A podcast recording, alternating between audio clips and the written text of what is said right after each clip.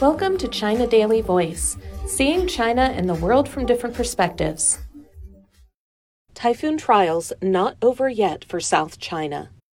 Typhoons Saola and Haikui have caused floods and geological disasters in southern and eastern provinces that have been on high alert as authorities further suspend railway transportation and schools.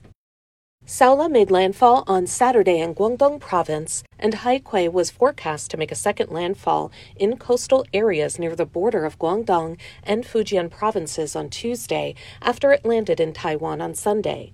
The combined effects of the typhoons wreaked havoc on the southern regions of China, the National Meteorological Center said. Guangdong and Fujian have been hit heaviest by the typhoons. From Monday to Tuesday, all schools in Xiamen, Fujian province will be suspended due to the impact brought by Typhoon Haikui, the city's education bureau said. On Sunday, the Education Bureau of Chaozhou City in Guangdong issued a notice that primary and secondary schools, kindergartens, nurseries, and training institutions will suspend classes from Monday. Students who attend boarding schools will return after the rainstorm warning is lifted. The Shanghai Bureau of China Railway has suspended the operation of 47 passenger trains passing through Hangzhou in Zhejiang and Shenzhen in Guangdong starting from Monday. Starting from Sunday, affected by Typhoon Haikui, Guangdong Railway Group was expected to suspend 391 trains, local media reported, adding that from Wednesday, the province will be affected by heavy rain until this weekend. Affected by Typhoon Saola, the city of Luoding in Guangdong province experienced heavy rainfall on the weekend that flooded houses up to their second floors. Cars and trees were washed away by floodwaters, and firefighters used lifeboats to evacuate trapped people, Beijing News reported on Sunday.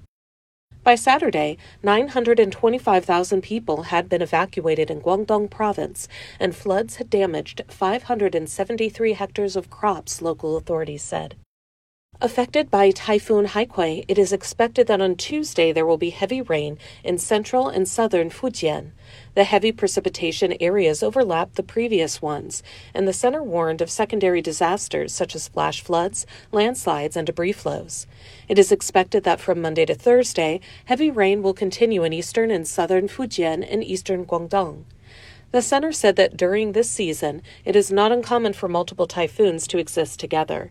According to statistics from 2000 to last year, there were 62 coexistences of three typhoons in the northwest Pacific Ocean and the South China Sea, with the most happening in August.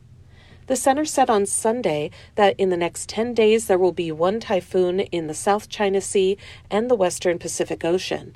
September is still in the typhoon season, and the power of autumn typhoons cannot be underestimated. The center has advised people in coastal areas to stay tuned to forecasts and early warning information. That's all for today. This is Stephanie, and for more news and analysis, buy the paper. Until next time.